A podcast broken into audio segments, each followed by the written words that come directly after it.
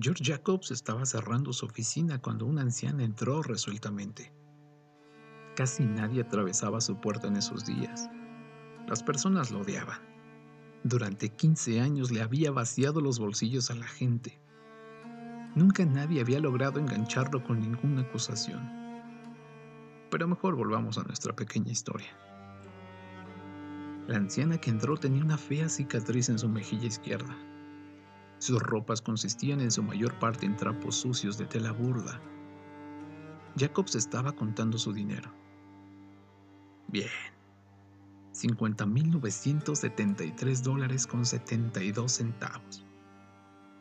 A Jacob siempre le gustó ser preciso.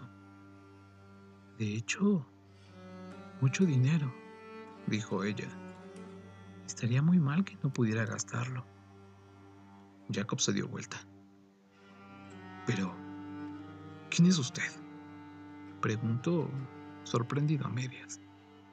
¿Qué derecho tiene a espiarme? La mujer no contestó. Levantó su huesuda mano.